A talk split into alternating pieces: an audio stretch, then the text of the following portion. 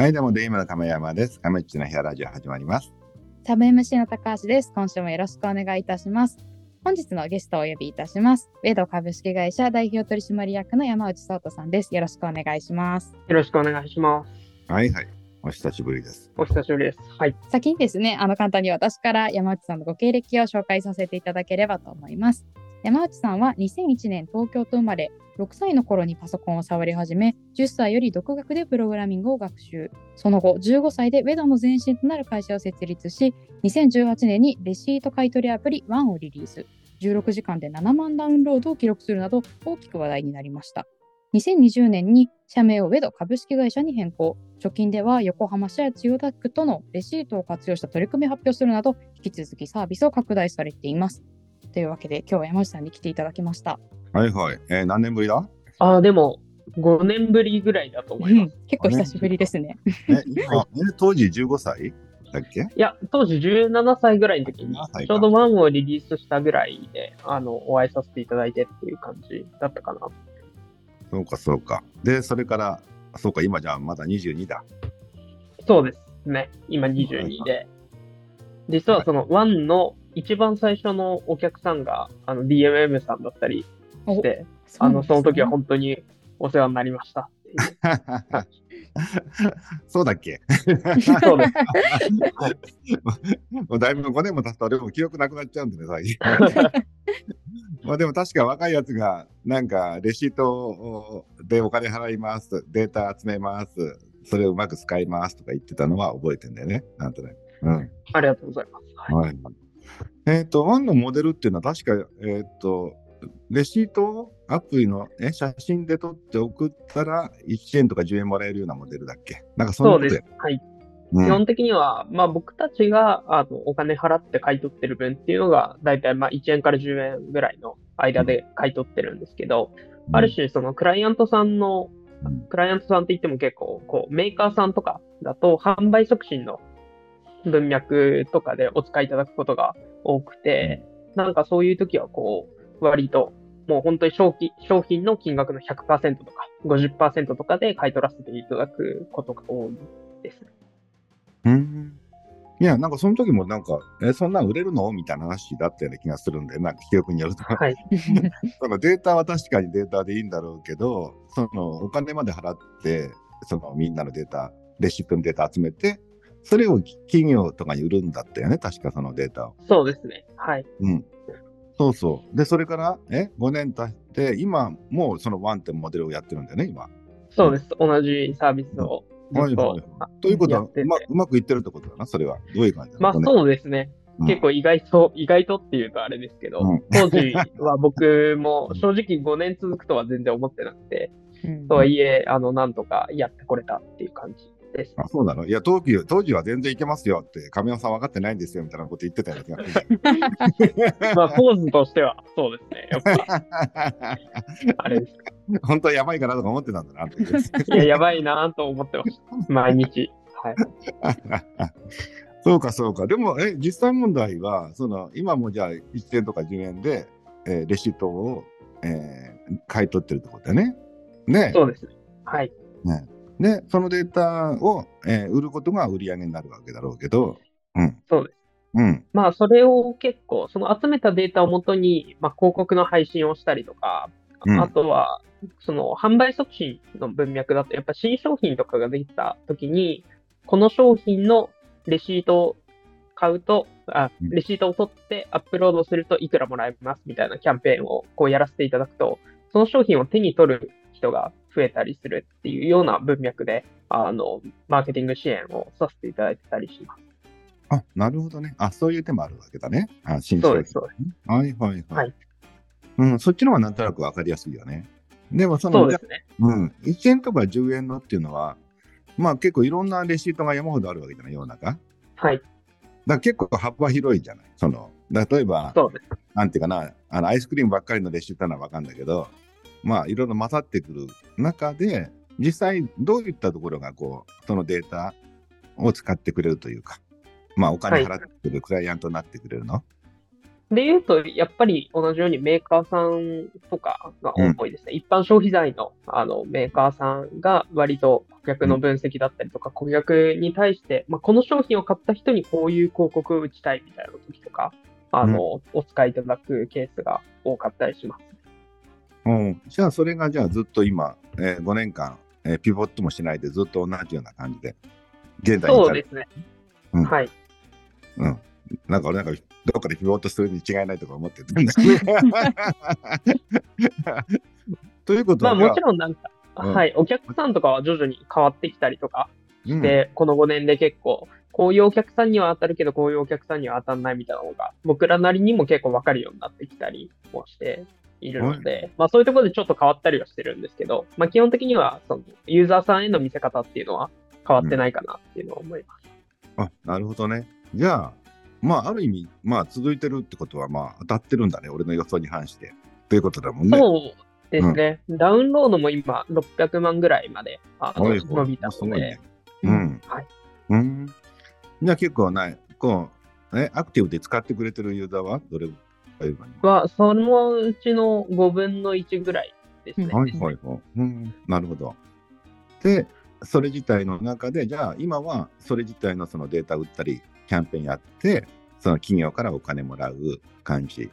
で、はいえーユーザーに還元して、で、えー残りの中で自分たちの、えーエンジニアの給料とか家賃払って、こう、どうなの？黒字でやっていけてるの今。まあ、黒字の月もあったりしますけど、あの、なかなかまだまだ、あの、いくつか壁はあるなという感じではあります。あ、じゃあまだ儲かってしょうがないですって感じで来たわけじゃないんだ、今日は。あ、では全然ないです。あの、全然儲かってないです。それあ、そうなんだ。ちょっと俺が見返してやろうと思って来たのかと思ったんだよね。いやいや、全然まだまだです。そうか、そうか。じゃあ、まあ、まだ今、じゃあ、あの、じわじわと伸ばしてる感じで、そうですね。じゃあ、その中は何？また、えーと VC とか支えてもらったりしてる感じなの？今。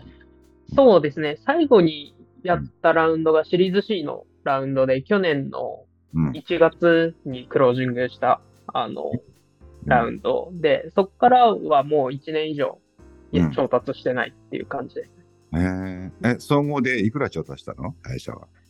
総合で、おそらく13億ぐらいですねうん、累計で。すごいね。17歳の起業家にもみんな張るね。そうですね、意外と。はい。みんなの期待が大きいねねそうですね。うん。じゃあ、その13億を来年ぐらいに稼がないといけないね、じゃあ。そうそう。そうですね。成人式を迎えたことだしも。そうですね。そろそろやんないとなって感じ。はいはい。えー、そうか。でも17からまあ、いいね、5年間。要は仲間たちと一緒にやれてこれたわけだから、いや、偉いもんだよ。逆に言うとさ、あの、9割方もう大体消えてるからね、そのタイミングで。そうですね。そううん。それこそ、ワンを作っ、一緒に作ったメンバーは今も普通に会社残ってくれてて、一緒はにあのサービス作ってってるんで、うんかそういう意味でもすごく、今ちょうど60人ぐらいのあのフェーズになったんですけど、なんかそういう意味でも、当時本当3人で作ってたとこから結構大きくなっても、割とカルチャーはそんなに変わってないかなっていう感じがしてます。うんそうか、そうか。いやいや、すごいよ、それはね。あの、いやいや、継続できるってことが、まあ、企業としては一番大事だからさ。うん。はいちゃ。んと給料払ってみんな養っていけるんだろ、60人を。そうですね。うん。いや、それだけで、ある意味社会貢献みたいなもんだからね。はい。で、ユーザーからもお金取ってないから、ユーザーからもまあみんな還元してるわけだもんね、その分。そうですね。うん、ねいや2010、俺よりもまっとうな人生かもしれないね。えーどう？この5年振り返ってみたら、まず、えーワンってモデル自体をは、どういうふうにこう変わっていったのよ、この5年間で、初めの頃から。うんそうですね。一番最初はなんか、広告みたいな文脈をあんまり考えてなくて、本当になんかこう、還元だけでやってこう、お金をこう、企業さんからもらって、ユーザーに還元していくみたいなモデルだけでやってこうと してたのが、最初の1年ぐらいだったかなと思うんですけど、うん。それはなんか正直あんまりうまくいかなくて、うん。広告の文脈とうまく融合させていかないとあんま良くないなって気づいたのが、その2年目入ってからとかで、まあそっから割と伸びてきたなっていうのと、うんあとは、その直販を全然やってなかったんですよね。最初のリリース当初って。リリースしてから割と代理店さんとかからいただくような案件をこなしていくみたいな、あの、スタンスだったんですけど、うんそれがあんまりうまく、こう、ワーク、うまくワークしなかったとか、ワークはしてたんですけど、そんなに成長しなくて、で、ちゃんと社内に営業のチームを抱えて伸ばしていくぞって決めたのもちょうど2年目入ってからとかだったので、まあそこから本当にうまくいったって感じですね。それは広告主とかそういったクライアント自体を直接自分たちで取りに行くってことってことだよねあ、。そうです、そうです。うんはい。で、もともとはまあ代理店とかに頼んでたけど、そうですね。代理店手数料取る割にあんま働かないなと思ったんだ。そう。いや、まあなんか、まあもちろんそういう面もあるんですけど、やっぱり僕らのそのプロダクトとしての強みみたいなのをちゃんとやっぱり伝えきれてなかったっていうのが一番大きかったかなと思いますね。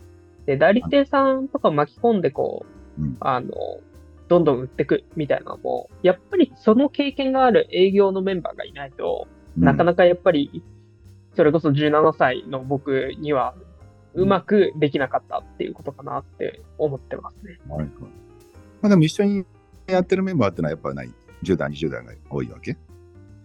いや、10代、20代はほとんどいなくて、ワンリリースした時のメンバーも30代とかでしたし、うん。今も全然20代は結構少なくて、平均年齢もまあ30前半ぐらいだったりするっていう感じです。あそうかそうか。そういう、じゃあ、自分から見たらおじさんたちにこう、あれやってくださいみたいな。そうですね。まあ、それこそ今年の4月に入った新卒が僕と同い年なので、はいはい。もうそれまではもう本当に僕が最年少っていう感じでしたね。まあ、今もそうか。同い年が最年少って感じです。なるほどね。じゃあまたちょっとワンのモデルに戻ると、まあもともとはそのデータを、まあ、売るみたいな考え方っていうかな。それから、まはいあそのアプリ自体に広告をつけて、まあユーザーの人たちにも、まあ、あの、ダウンロードのついでに広告を見てくださいね、みたいな感じにしたってことだよね。そうですね。はい。そことしたら自分としては葛藤があったわけちょっと、ただの広告サイトのアプリと俺は違うんだという感じでスタートしたわけじゃない。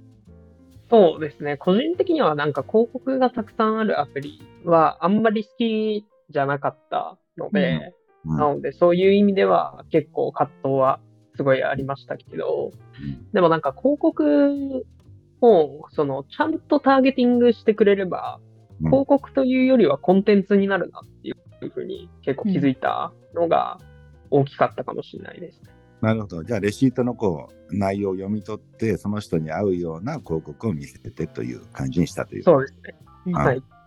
まあ、ストレス与えないような広告で。そうですね。うん。うん。なるほどね。まあ、確かにそれだったら、まあ、広告というか、情報みたいになることもあるからね。そうですね。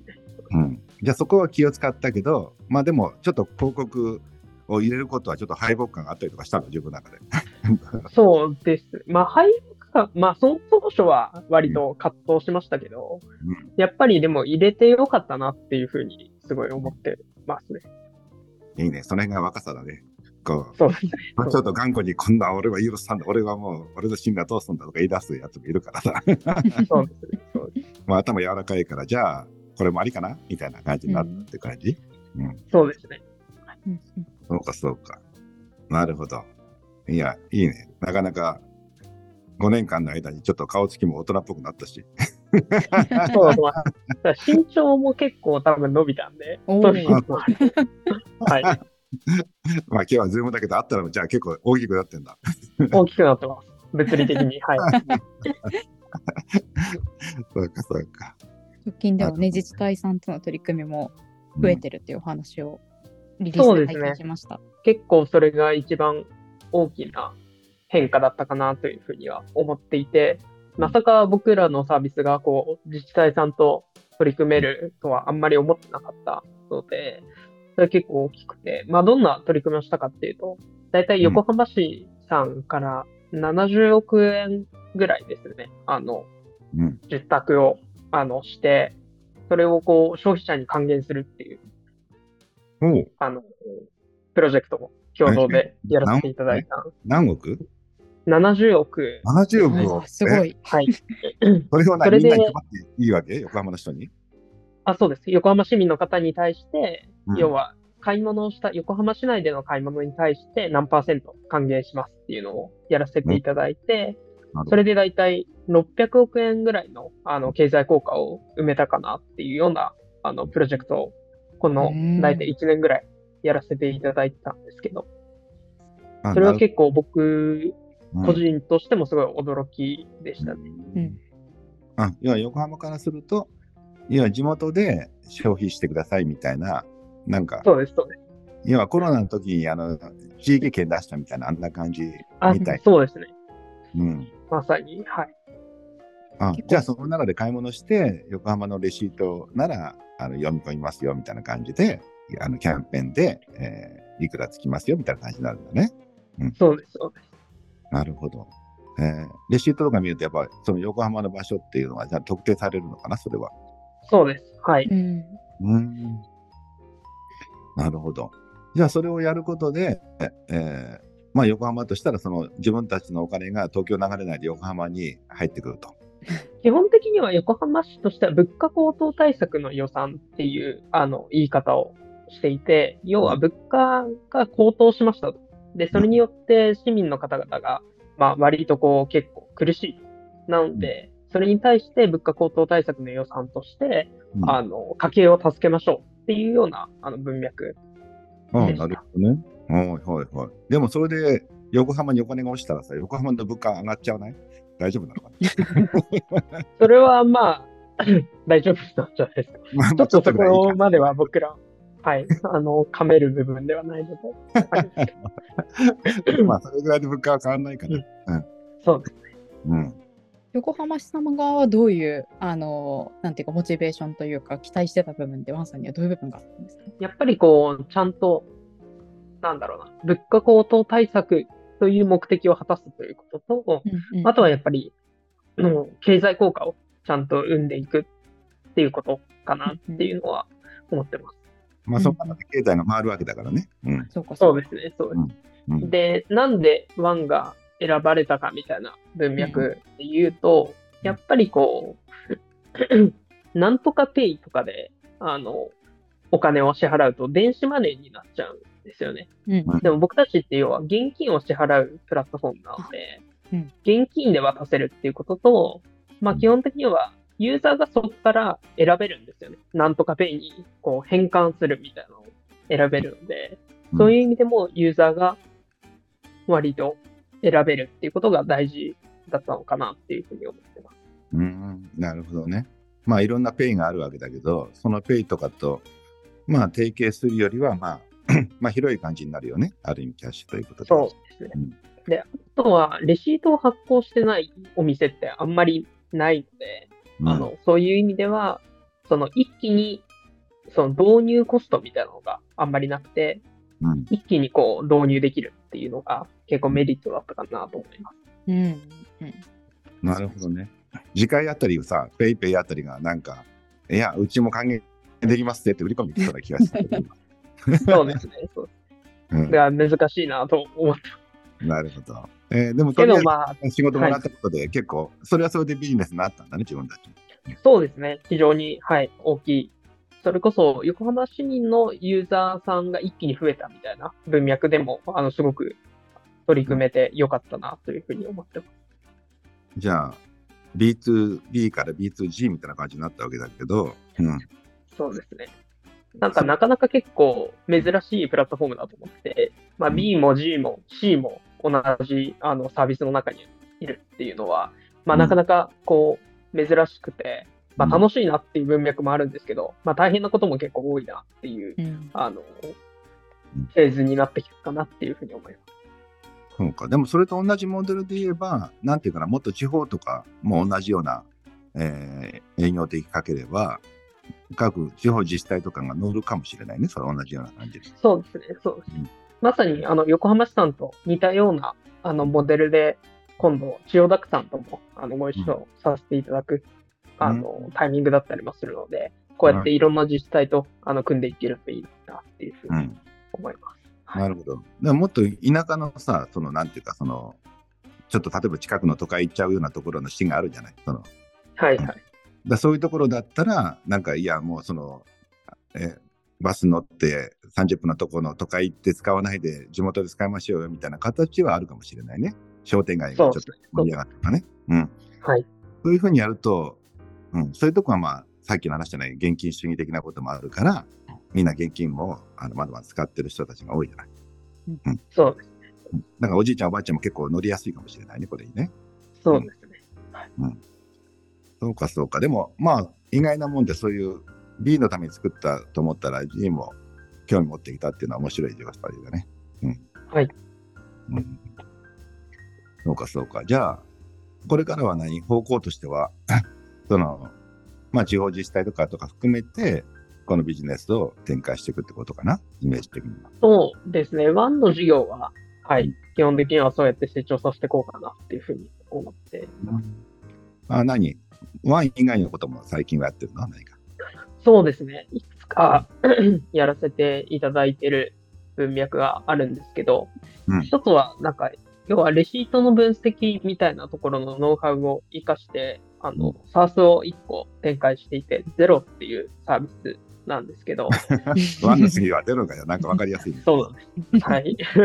をやってた、やっていて、うんなんか、それこそゼロとかだと、今結構商業施設の、あの、売り上げの管理とかに、あの、導入をされていて、それはなんかどういうソリューションかっていうとうん、要は、あの、各テナントさんとかって、毎日そのレジのを閉めると、こうんう、その日の売り上げみたいなのが、こう、レシートで出てくるんですよ。売り上げのレポートみたいなの。うんうん。そうだね。で、それを、その、要は、ショッピングセンターの本部に毎日こう送ってるんですよね。うんうん。で、それを、あの、電子化しようっていう取り組みで、要は、テナントの人がその、レジの報告書みたいなのをこう出して、それうんを、あの、スマホで取っていくと、自動で、あの、本部で集計されるっていうようなサービスを今やっていたりします。え今はレシート、え、で今デジタルで言ってないんだ。レシートで送るの？そうです。レシート、あ、物理のレシートをうん今送ってるんですよ。ううんん、そうなんだ。え、もらった側はどうするの？それ。あ、もらった側はそれを集計してます。目で確認して。結構大変なことやってんね。う んそうです。で、それこそ、それって輸送コストもめちゃくちゃかかっていて、うん。それこそ、なんだろう、離島とかにある商業施設みたいなとこだと、本当に、あの、船で送ってたりとか、そうじゃなくても、普通にトラックで、あの、本部まで、東京にある本部まで送ってたりとか、あの、するので、まあそういうコストも結構もったいないよねっていうことで、うんあの、今そういうサービスをやってたりします。それが、もう3年ぐらいですね。うんあの、展開してるようなサービスになったりします。うんそれも、じゃあ結構使われてるんだ、今。そうですね。徐々に全国の商業施設に広がってってるかなっていう感じ。うんんなるほどね。そうか、そうか。えー、何？そあとはどんな感じあるの？今、大体あとは、あのうん、すごい伸びてるみたいなやつはあんまりないんですけど、あの、うんちょっとずつ準備してるサービスとかは、あの、いくつかあって、まだリリースしてないサービスとかで準備してたりします。でもその辺でまあいろんな中で今から、まあ AI とかも使っていろいろやってきそうな感じはあるよね。そのデータ使えるんだから。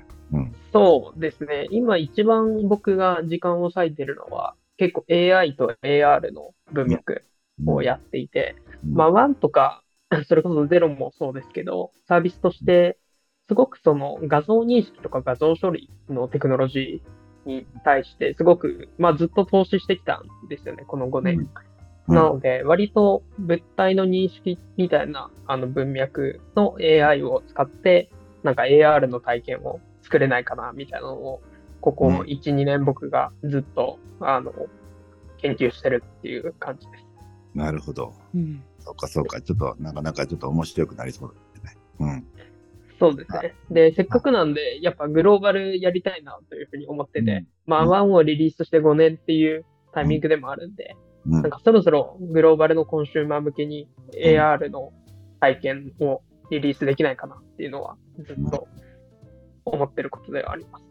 なるほど。じゃあ大体マニスで分かったから、じゃあ、えっ、と、えー次回には、その、この5年間、まあ、起業家として、若い起業家としてやってきて、まあ、いろいろああだことあったと思うんだけど、ね、しんどいことも、はい楽しいことも、まあ、その辺ちょっと、ね、次の起業家たちのためにも聞かせてもらおうかなと思いますんで、はい。じゃあまた次回よろしく。ありがとうござい。ました。